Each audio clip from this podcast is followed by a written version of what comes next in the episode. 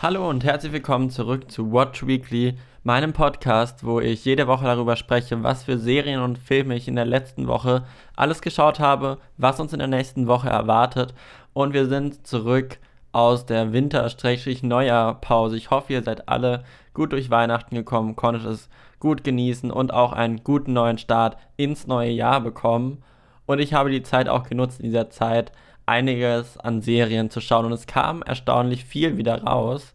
Also ich hatte eher das Gefühl, dass vor Weihnachten ein bisschen low alles war, aber jetzt gab es wieder einiges, was ich schauen konnte. Ich habe auch einiges geschaut, deswegen werden wir heute auch über einiges reden, was ich in den letzten drei Wochen sind glaube ich, insgesamt geschaut habe. Und da fangen wir an bei den Streaming-Inhalten, die ich bei den Streaming-Anbietern geschaut habe. Fangen wir da bei Netflix an und da habe ich jetzt ähm, zum neuen Jahr, kam es schon, ich glaube am 3. raus, äh, wieder eine quasi Bonusserie von Explained. Explained ist so eine Dokumentationsserie, über die ich hier auch schon öfters gesprochen habe, äh, bei Netflix, die in Zusammenarbeit mit Vox, also VOX, ähm, entsteht, dem amerikanischen, die auch einen großen YouTube-Kanal haben und wo sie halt grundlegend verschiedene Sachen erklären und bei der normalen Serie Explained, wo es jetzt inzwischen auch schon zwei Staffeln gibt, sind die Themen immer komplett unterschiedlich. Und jetzt haben sie an, langsam angefangen, immer so thematisch so fünf Folgen äh, Adaptionen quasi zu machen, wo es dann um ein bestimmtes Thema ging. Und das gab es jetzt auch wieder. Und diesmal war das Thema Sex. Da ging es so um, was macht Anziehung aus, zu wie Kinder geboren werden, über verschiedene Vorlieben, die Menschen haben, wie es ist, eine Eizellen einzuführen und alles, also auf verschiedene Weise seriös ähm, in einer Dokumentation immer A 15 bis 20 Minuten Folgen verpackt und ich finde diese Dokus einfach wunderschön, weil sie einfach super gut aufbereitet sind, sei es vom visuellen, sei es vom, vom Audio, von der Zusammenstellung. Man hat auch das Gefühl, dass es ähm, gut recherchiert ist und man kriegt dadurch echt einige interessante Fakten. Die spielen halt auch viel mit Statistiken und so, diese verbildlichen, was immer ganz spannend ist. Und das habe ich mir Anfang des Jahres angeschaut. Das habe ich in einem durchgeschaut, weil es echt nicht viel ist. Das gibt es auch nur auf Englisch mit deutschem Untertitel. Ich glaube, man kann es aber auch auf Spanisch und sowas schauen, aber auf Deutsch synchronisiert gibt es die Serie leider nicht. Welche Serien es auch nicht auf Deutsch synchronisiert gibt, ist Terrace House, wo zu, äh, zu Weihnachten, also am 24. Dezember, die neue Staffel oder der neue Teil der aktuellen Staffel kam. Die releasen ja immer alle drei Monate, glaube ich. Äh, immer acht Folgen oder zwölf Folgen inzwischen am Stück. Oder dann halt alle vier Monate, was halt in Japan auf Netflix wöchentlich läuft und bei uns kommt es dann immer so in Schüben, wo man halt dann auch deutschen Untertitel hat. Und ich feiere diese Serie einfach so. Ich habe dazu auch schon Artikel auf watchingsilent.de geschrieben, falls du Näheres wissen willst, um was es da geht. Es ist so eine Reality-Show, wo sich Leute sehr authentisch kennenlernen, was ich super interessant finde, in der komplett anderen Kultur, nämlich der japanischen. Was ich dann auf Deutsch geschaut habe, bei Netflix sind noch drei Sachen. Noch vor Weihnachten kam ja The Witcher raus, die erste Staffel. Die habe ich da direkt in der ersten Woche, als sie rauskam, komplett durchgeschaut. Ich muss sagen, mir persönlich hat die Serie jetzt nicht so super gut gefallen, aber ich glaube, es liegt einfach daran, dass es nicht mein Genre ist. Es wird ja gerne als Game of Thrones Nachfolger gesehen oder viele Leute wollen, dass es das ist. Ich habe Game of Thrones gesehen und für mich ist Game of Thrones nochmal was anderes. Ich war, tötet mich nicht, nicht der allergrößte Fan von Game of Thrones, weil also es war schon sehr interessant, aber mir war das alles ein bisschen zu langatmig, zu zerstrickt und prinzipiell so Mittelalter-Setting-Serien. Davon bin ich nicht so der große Fan. Und The Witcher fand ich war halt nicht so. Die haben halt auch probiert, so ein bisschen eine komödiantische Schiene reinzubringen, was ich interessant fand, aber was ich finde, was es von Game of Thrones abgehoben hat, weil es halt irgendwie noch, noch so humorvoll war und nicht so diese Ernsthaftigkeit in vollen Zügen hat wie Game of Thrones. Aber ich fand es unterhaltsam, es war ganz interessant, es ist gut produziert. Ich fand die Schauspieler cool. Ein paar kannte ich auch. Frag mich nicht woher. Ist schon ein bisschen her, dass ich es geschaut habe. Und für alle, die so Fantasy, Action, Epos mögen, ich glaube, die werden bei The Witcher nichts falsch machen, wenn sie das anschauen. Was ich dann auch noch vor Weihnachten geschaut habe, beziehungsweise so noch ein bisschen über Weihnachten, äh, ist Soundtrack. Das ist eine unglaublich coole Serie, die ich die mir bei Netflix vorgeschlagen wurde und ich dann halt angeschaut habe. Und da ist es eine Musical-Serie, wo es am Anfang so heißt, jeder Song ist ein Liebessong und das probieren sie so ein bisschen zu zeigen, indem sie halt immer, sie erzählen halt die Liebesgeschichte von Zweien und wirklich Musik aus verschiedenen Genres immer zwischendrin als Musical performen. Sie singen es nicht selbst, es sind die Originalsongs, sie lip-sinken es quasi und das mischt das Ganze so ein bisschen aus und auf. Und ich bin einfach ein Fan von guter Musik in Serien. Und ich fand, es war da auch gut eingebaut und gut umgesetzt. Und es war jetzt nicht durchgehend so komplett Musical, sondern es war immer nur so kleine Zwischenparts, die die ganze Serie irgendwie aufgelockert haben.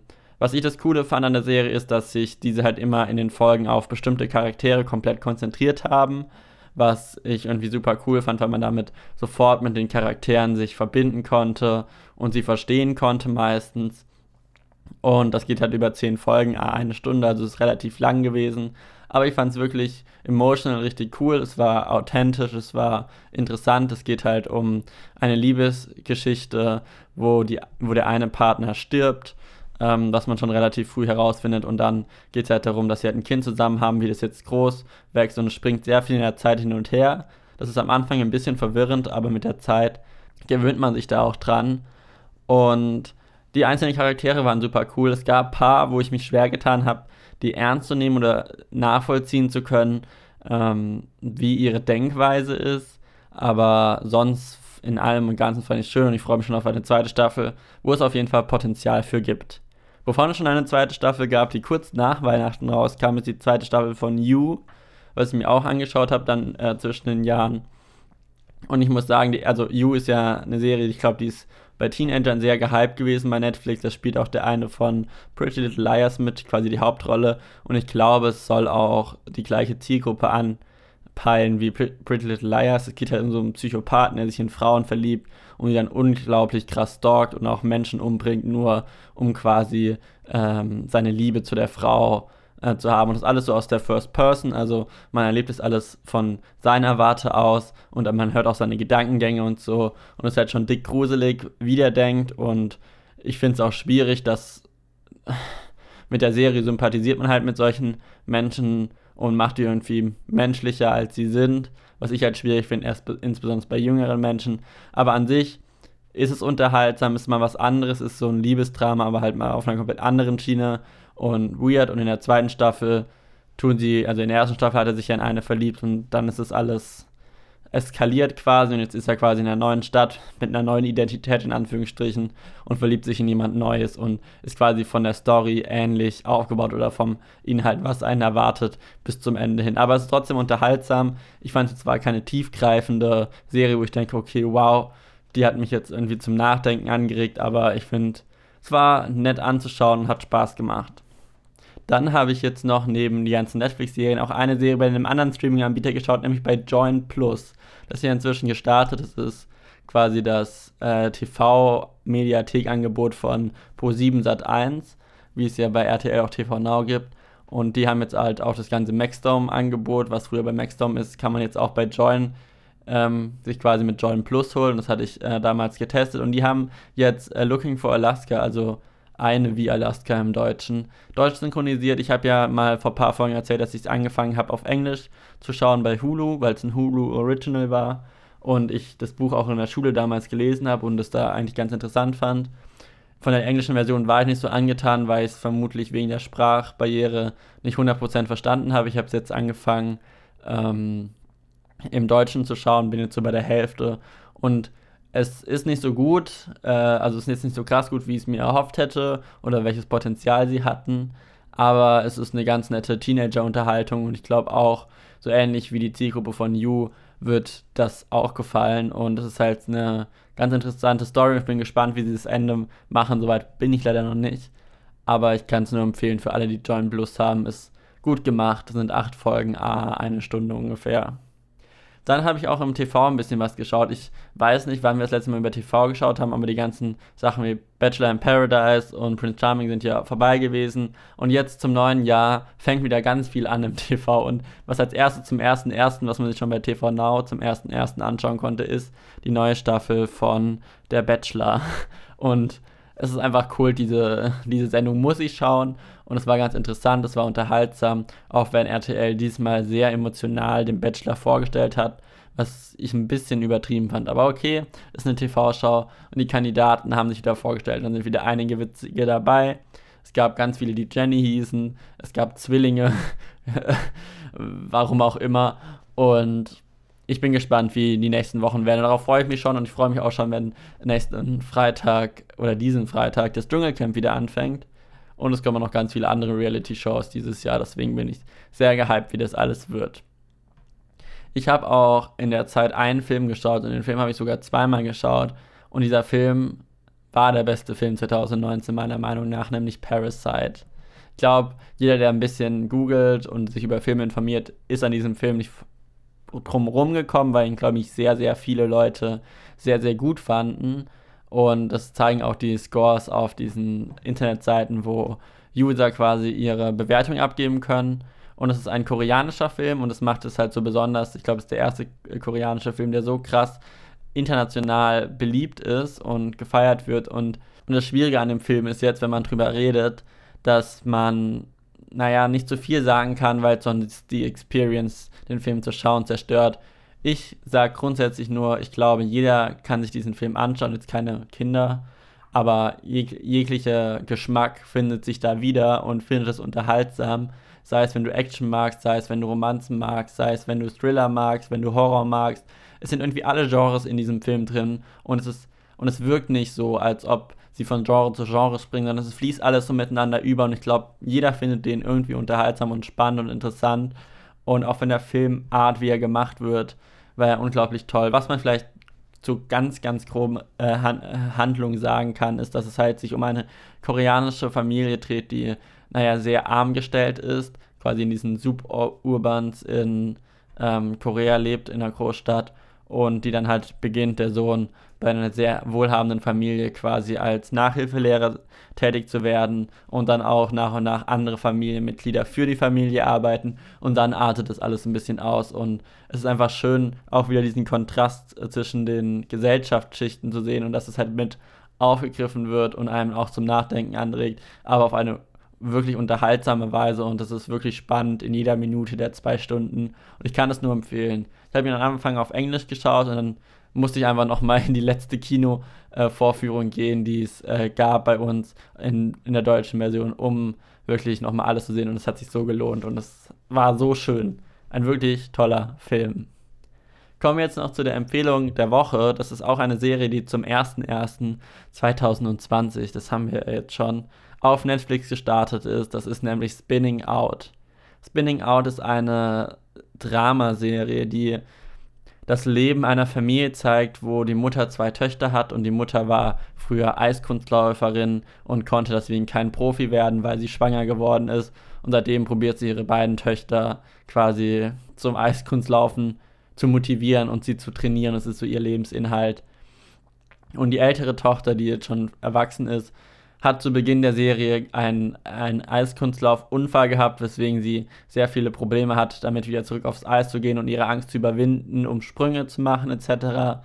Ähm, und die kleinere Töchter, Tochter wird halt jetzt gerade richtig populär. Und es geht halt viel darum, was die, diesen Druck ausmacht, den sie von allen Seiten haben. Es geht viel um Liebesbeziehungen zwischen auch, es gibt auch Männer äh, bei diesem Eiskunstlauf.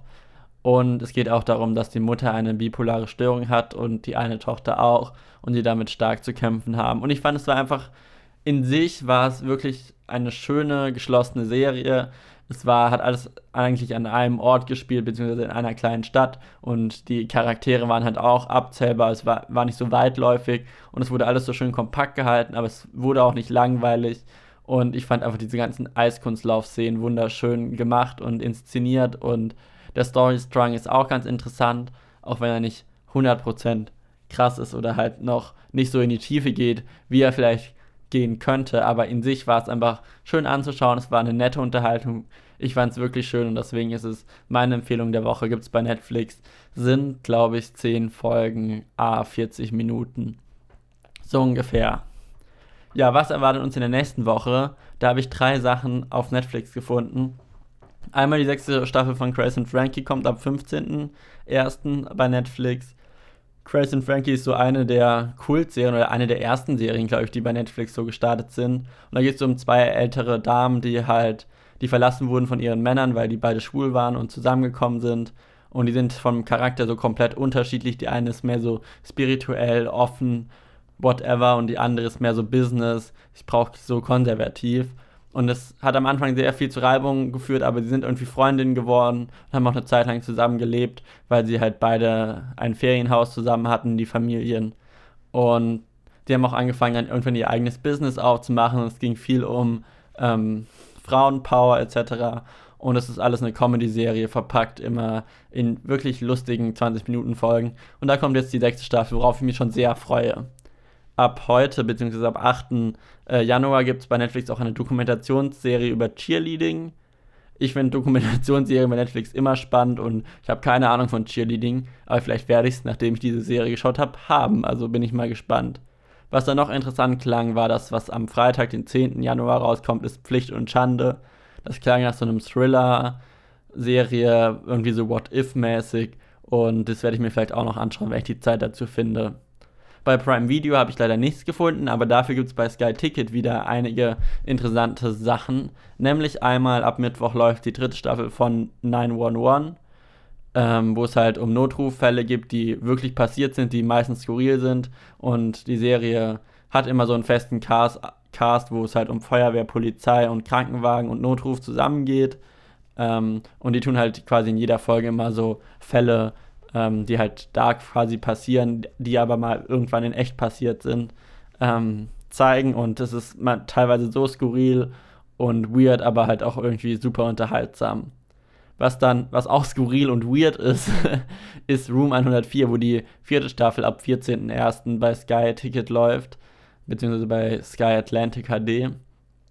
Was so eine, für mich ist eine Kunstserie. Es geht um ein Motel Room, wo jede Folge halt andere Leute gezeigt werden, die quasi in diesem Motel Room ähm, leben oder halt übernachten. Und diese Serie ist so künstlerisch umgesetzt, das heißt, wie sie mit diesem Raum spielen, dass es halt nur in diesem Raum passiert und wie sie so Geschichten erzählen können auf ganz vielen unterschiedlichen Weisen. Manche sehr surreal, manche sehr skurril, manche total liebevoll. Und die Serie finde ich einfach immer interessant, auch wenn ich von der schon sehr verstört wurde.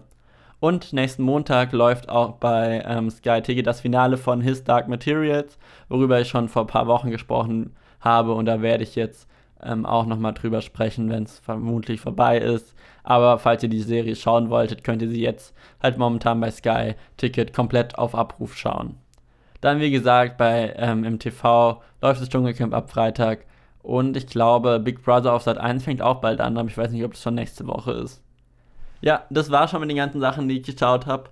Heute mal ein bisschen schneller Durchlauf. Was hast du über die Feiertage geschaut? Kannst du gerne in die Kommentare schreiben. Und es würde mich freuen, wenn du diesen Podcast abonnierst, um nächste Woche nicht die neue Folge zu verpassen, wenn es wieder heißt Watch Weekly. Welche Serien und Filme haben wir geschaut und wie waren sie? Bis dahin, euer Simon.